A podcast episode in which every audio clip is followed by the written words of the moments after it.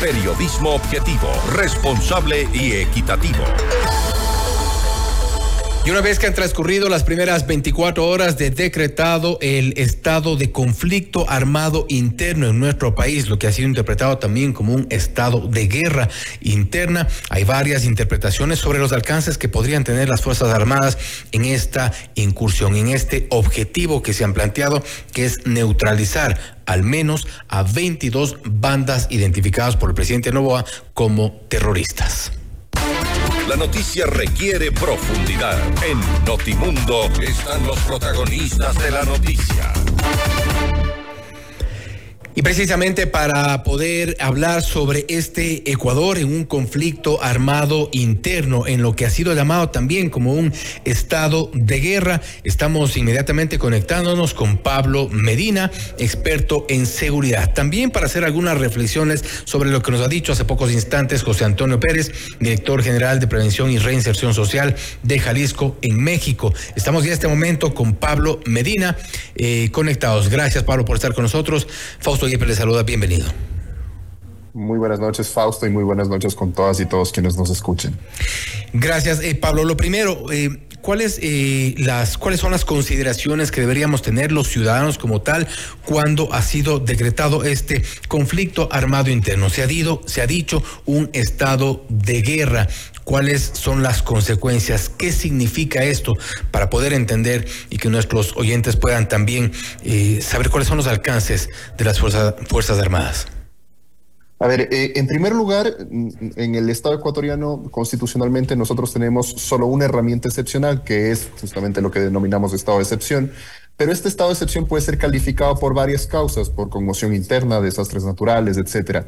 Lo que hace el presidente de la República el día de ayer es calificar un estado de excepción que de hecho ya había sido decretado el día lunes y dice es un estado de excepción por conflicto armado interno. Esto tiene algunas consecuencias jurídicas a nivel nacional e internacional. Una de ellas es que, como se entiende dentro del decreto expedido por el presidente, es que estamos, nos acogemos al derecho internacional humanitario. El derecho internacional humanitario, que es el derecho que comúnmente se conoce como derecho de guerra, no desplaza en sí los derechos humanos, pero sí desplaza en alguna medida el tratamiento de algunas circunstancias eh, a través de derecho interno. ¿Qué es lo que estamos diciendo? estamos identificando a ciertos grupos como una amenaza al Estado. Nosotros tenemos que entender que cuando tratamos con delincuentes, lo que estamos diciendo es que esos delincuentes son parte de la sociedad, son una parte que está cometiendo una falta grave en la sociedad y por lo tanto hay una fuerza especializada, la Policía Nacional, que captura a estos delincuentes, presuntos delincuentes, pone a órdenes del el, aparato judicial, quien determina si son o no delincuentes y si es que es el caso, los rehabilita. Los rehabilita porque son parte de la sociedad y como parte de la sociedad entendemos que tienen un problema y por lo tanto son rehabilitados. Ese es el concepto de delincuencia. Ahora, cuando estamos trabajando en, un conflicto armado interno, los grupos identificados no se los está identificando como delincuentes, sino como enemigos del Estado. Y por lo tanto, el Estado tiene otra fuerza que se encarga de las amenazas a la existencia misma del Estado, que son las Fuerzas Armadas.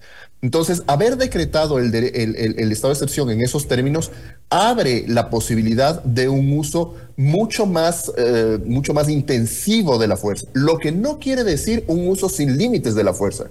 Hay limitaciones. De hecho, el derecho de guerra, el derecho internacional humanitario, prevé una serie de límites también al uso de la fuerza, pero claro, estos límites son menores a los que tiene el derecho interno en el caso nuestro, por poner un ejemplo concreto, la ley orgánica del uso legítimo de la fuerza, en uno de sus primeros artículos, por ejemplo, dice, esta ley, en el, en el artículo correspondiente al ámbito, dice, esta ley se aplica a todas las misiones de la Policía Nacional y Fuerzas Armadas excepto aquellas que estén abarcadas por el derecho internacional humanitario, que es este, el derecho de guerra, bajo el cual en este momento operan nuestras fuerzas del orden.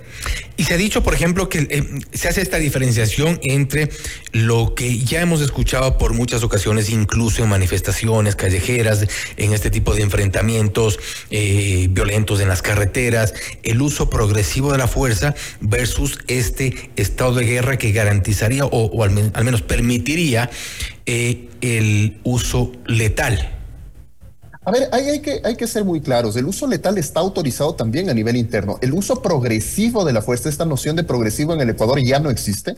Desde la publicación de la ley orgánica del uso legítimo de la fuerza, se deja claro que se puede emplear cualquier nivel de fuerza, pero los estándares para el uso letal son muy estrictos. Es decir, en, concreto, eh, la única situación en la que se utilizaría, se autoriza el uso letal de fuerza es cuando una vida está en inminente riesgo, sea la vida del propio servidor policial o sea la vida de alguien más. Es decir, ahí se autoriza el uso letal.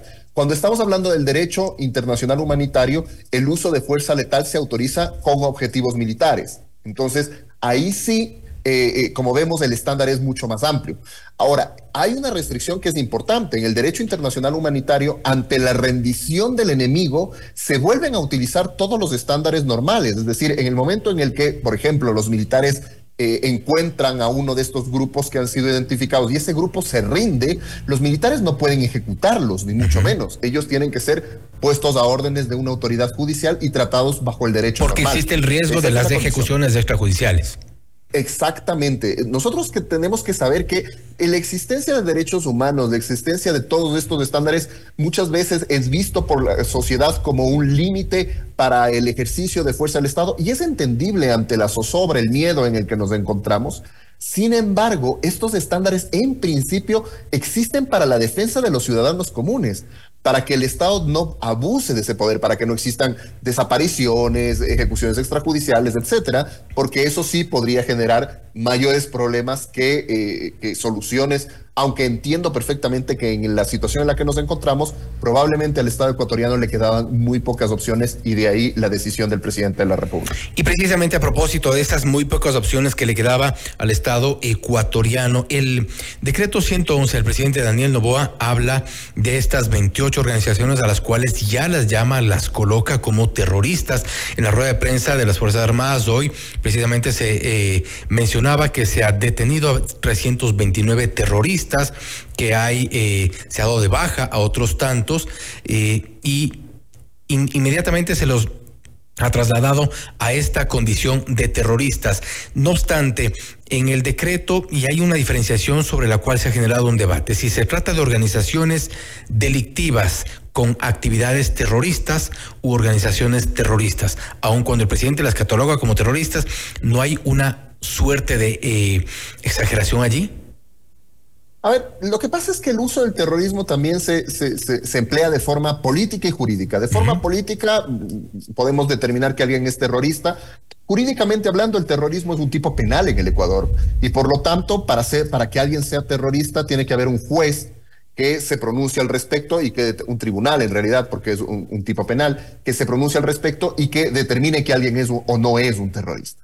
Entonces, eh, el llamarlas o no, o no llamarlas terroristas, incluso en el decreto, no tiene un efecto real. Eh, el efecto real es que, esté, que declaremos un conflicto armado interno. Ahí hay un efecto real. El llamar o no terrorista no tiene una, una consecuencia. Lo que lo que sí es importante pensar, y esto creo que es algo que todos tenemos que tener en cuenta, es que esta declaratoria le permite al Estado tener un poder reactivo más importante. Sin embargo, eso solo es un componente de lo que debería ser una amplia política pública y que lastimosamente no estamos viendo.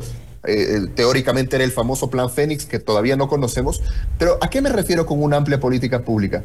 A que no solo se requiere la respuesta del Estado, sino también ¿Qué pasa con el aparato judicial? ¿Qué pasa con la rehabilitación social? ¿Qué pasa con la prevención del delito? ¿Qué pasa con las protecciones a la política pública, al, aparato político del Estado? ¿Por, qué esto es importante? Porque si es que supongamos por un segundo que las Fuerzas Armadas tienen un éxito rotundo, capturan a todos los delincuentes, el día de mañana no hay ni uno libre. Los entregan al aparato de justicia. Si el aparato de justicia es corrupto, eh, pronto estarán de nuevo en las calles y en 60 días más tendremos la misma situación o peor. ¿Qué le queda entonces, en ese caso, qué le queda entonces al presidente de la República? Porque hablamos ya de una independencia de funciones, la función judicial está por su lado resquebrajada en su credibilidad, en su confianza. Hemos visto los casos, y no en vano tenemos lamentablemente a un expresidente del Consejo de la Judicatura detenido, a un ex vocal del Consejo de la Judicatura detenido, tenemos jueces procesados, un exdirector director del SNAI para hablar del, sistema penitenciario eh, también procesado. Cómo, cómo, coordinar las tres acciones, por su parte el Ejecutivo con el decreto, mientras las, las otras funciones van por su lado y con serios problemas. De forma emergente, yo creo que se han tomado algunas decisiones sobre, por ejemplo, qué jueces serán los que se hagan cargo de tratar estos temas. Esto es importante. Ahora, también será muy importante darles protección a esos jueces y sus familias. Muchas veces nosotros olvidamos que un juez tiene hijos, hijas, esposa, hermanos y que le es muy difícil determinar la prisión de alguien como alias Fito o, Pico, porque finalmente mañana lo pueden matar a su familia, entonces hay que darle esa protección. Pero ya en el mediano y largo plazo, usted ha tocado un tema importantísimo, que es, es una función independiente, y por eso es necesaria una discusión profunda a nivel estatal sobre, por ejemplo, el generar una escuela judicial. O sea, no es posible que nosotros tengamos eh, concursos en los que cualquier persona puede llegar a ser juez. Estamos hablando de que debería haber una carrera. ¿Por qué una carrera? La carrera no blinda necesariamente a la justicia, pero aumenta el costo de ingreso a la justicia. Es decir, si yo quiero ser juez, comienzo como amanuense del amanuense 5 y sé que en 30 años más llegaría a ser juez. Primero, garantizo alguna, en alguna medida que tenga una, una, una carrera, una experiencia. Y segundo, también dentro de ello no es fácil corromper a un juez de 30, 40, 50 años, estoy exagerando un poco, pero de 30 años de funciones.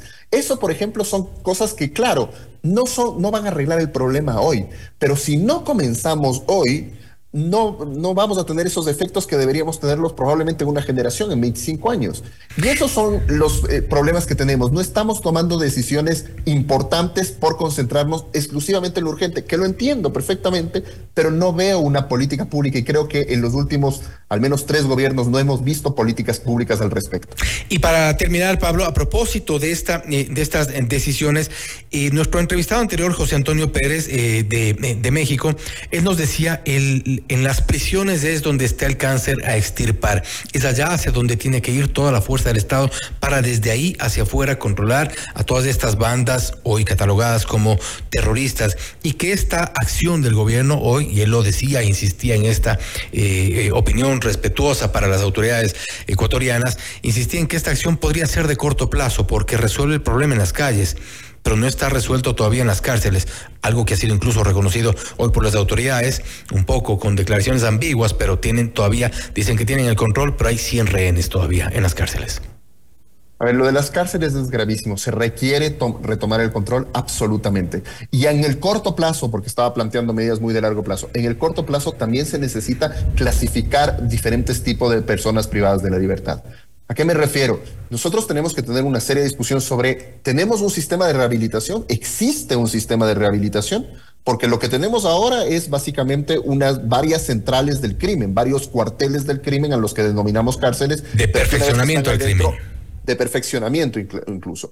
¿Y por qué tenemos que tener esta clasificación? Porque habrá personas privadas de la libertad que en efecto pueden ser rehabilitables y pueden ser rápidamente reinsertados en la sociedad. Estoy pensando en ladrones de poca monta, personas que son, que, que, delinquen muchas veces por condiciones estructurales socioeconómicas. Y otra cosa muy distinta es tratar con personas que no tienen ningún problema en, en realizar un atentado terrorista y que hayan las víctimas que hayan. Eso probablemente no es rehabilitable, no lo sé si si, lo sea, pero es difícil, pero tiene que tener un tratamiento distinto y estos grupos son los que tienen que estar aislados y no pueden pretender que un pabellón de la, que la, de la penitenciaría del litoral sean sus oficinas porque más o menos así es como están funcionando hoy en día. Entonces, claro, te toman preso y te envían a la cárcel. En la realidad te están enviando a tu a tus a tus cuartel general y entran y salen como si estuvieran en su oficina, como si fuera su residencia. El caso de Fito probablemente el caso de Colón Pico recientemente se fugó precisamente con aparentemente la, la, la complicidad de gente que él ya conocía de mucho tiempo. Exactamente, y así funciona el sistema penitenciario. Y otra vez tenemos que pensar en la estructura. Los, las personas que hacen de guardia dentro de los guías penitenciarios ¿Qué, garantías les da el Estado para ser guías penitenciarios? Estamos hablando de una persona que en el mejor de los casos ganará 1.200 dólares mensuales y que tiene que con eso protegerse, proteger a su familia y custodiar a una persona que tiene la capacidad de mover prácticamente un ejército en su contra. Y le estamos pidiendo que no se corrompa, que eh, sea firme. Es decir, también tenemos que pensar en esa estructura y no pedirle cosas que nosotros mismos no estaríamos en capacidad de cumplir, a operadores de justicia, a guías penitenciarios, pensar en cómo estamos armando el Estado. Incluso también la dotación de los guías penitenciarios en muchos casos tienen que lidiar con peleas entre reos que están con cuchillos, armas eh, de fuego inclusive, y ellos entrar a palos, lo cual es totalmente eh, ilógico. Pablo, nuevamente gracias por haber estado con nosotros. Interesante la visión sobre este conflicto armado interno, las consecuencias y pues también cuáles son los alcances y algunas de las eh, necesidades por parte del Estado para controlar a estos grupos. Nuevamente gracias. Muchas gracias a ustedes. Una buena noche, Fausto.